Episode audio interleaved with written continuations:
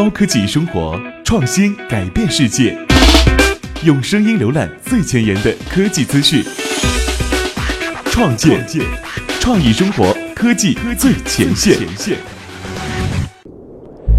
创建与喜马拉雅邀你共同关注最新科技资讯。物联网要来了，你准备好了吗？你知道吗？甚至在万维网出现之前，物联网就已经出现了。在一九九一年，剑桥大学计算机实验室的一群研究人员曾经尝试在实验室内打造出一个用于共享咖啡壶状态的监控系统，以解决研究人员来到位于走廊的咖啡壶旁边，却发现咖啡壶仍然处于空置状态的尴尬情况。通过使用一台摄像机、一张用于截取图像卡片以及一款在摩托罗拉六八零零零系列计算机上运行的虚拟机系统，研究人员用传感器搭建了一个用以显示咖啡壶状态的网络。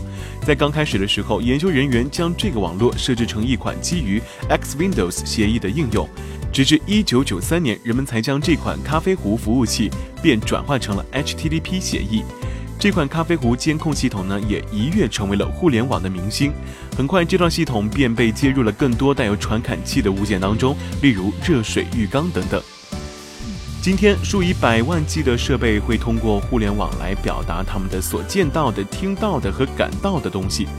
得益于成本低廉的嵌入式系统，现在物联网的实现无法再借用虚拟机系统或者运行 Windows 系统的计算机等设备。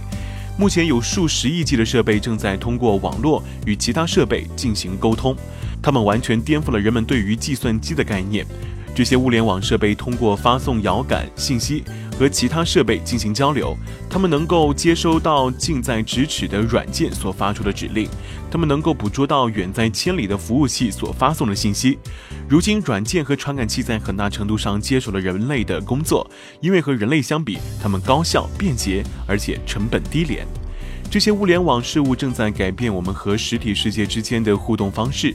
现在我们可以和电视机进行交流，它们之所以能够听懂我们的指令，原因在于电视机的内部嵌入了传感器和声音处理芯片，因此它们可以通过云网络对指令进行处理。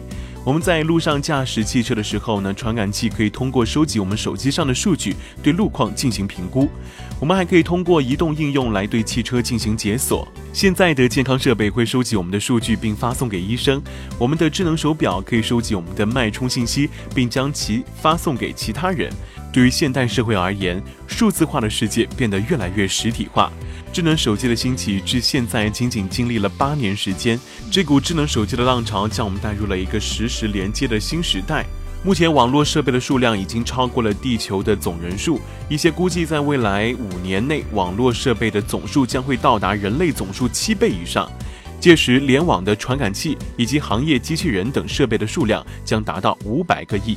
计算能力成本被大大下降，网络连接的成本呢也会变得低廉，甚至是免费的。新的软件和芯片也使得连接变得越来越容易。在这样的环境之下，政府、公司甚至是个人都可以获得关于互联网事务的详尽信息。这些机构或者个人可以通过一定的方式使事物实现自动化。在未来，我们将会活在万物互联的世界当中。然而，在目前的情况而言，如果我们不能及时的解决当下存在的问题，互联网的前景必然会受到影响。当事物开始全面物联化时，人们势必会对其安全性、隐私性和可靠性存在疑虑。因此，当身边的所有事物都处在互联状态的时候，我们的社会秩序将会带来怎样的变化呢？将要进一步的去探讨了。